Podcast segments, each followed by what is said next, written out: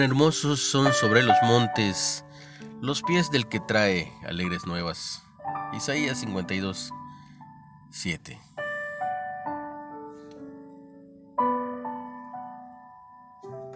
John Nash fue galardonado con el Premio Nobel en Economía en 1994 por su labor en matemáticas. Desde entonces, sus ecuaciones se han usado para entender las dinámicas y competencia y la rivalidad en los negocios. Un libro y una película sobre su vida se refieren a él como una mente hermosa, no porque su cerebro tuviera algún atractivo estético particular, sino por lo que hizo. El profeta Isaías usa la palabra hermosos para describir los pies, no por algún atributo físico visible, sino porque veía hermosura en lo que hacían. Cuán hermosos son los pies del que trae alegres nuevas, buenas nuevas.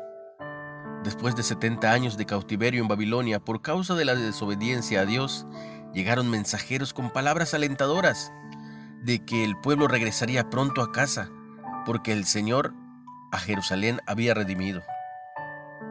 La buena noticia no se atribuyó al poderío militar de los israelitas ni a ningún otro esfuerzo humano. Fue obra del santo brazo de Dios a favor de ellos. Esto es verdad hoy también. Al triunfar sobre nuestro enemigo espiritual por medio del sacrificio de Cristo por nosotros.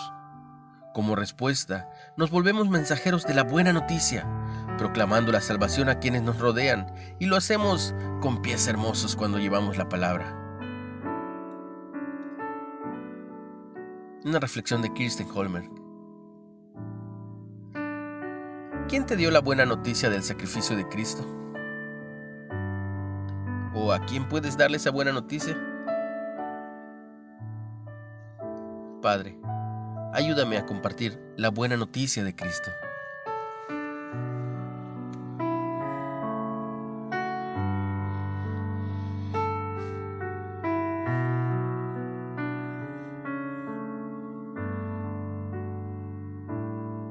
Recibe un abrazo muy fuerte y mucha bendición en el nombre de Jesús.